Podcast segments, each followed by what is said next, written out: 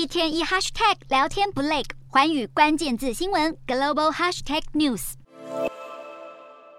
俄罗斯首都莫斯科从十七号开始关闭国家动员令的召集办公室。当局表示，因为首都已经达到克里姆林宫为乌克兰战场征召后备军人的人数，完成将近一个月前宣布的局部动员任务。莫斯科当局声明，目前已经寄发的剩余召集令将会失效，但并未说明有多少莫斯科人被动员。不过，总统普丁证实，全国目前已经动员超过二十二万人。其中有一万六千名新兵被部署到作战部队，有些人甚至只接受了五到十天的训练。普丁表示，由于战场前线绵延上千公里，俄方在非常需要新兵的情况下，训练会继续在前线进行。西方媒体近期频频传出有俄罗斯新兵因为没有充分训练，在战场上不幸殉职，就连普丁自己都已承认动员令有出错。理论上应该征召具备军事技能的士兵，但实际上却有不符条件的人也收到了征召令。新兵殉职的悲剧，更让针对动员的批评声浪日益高涨。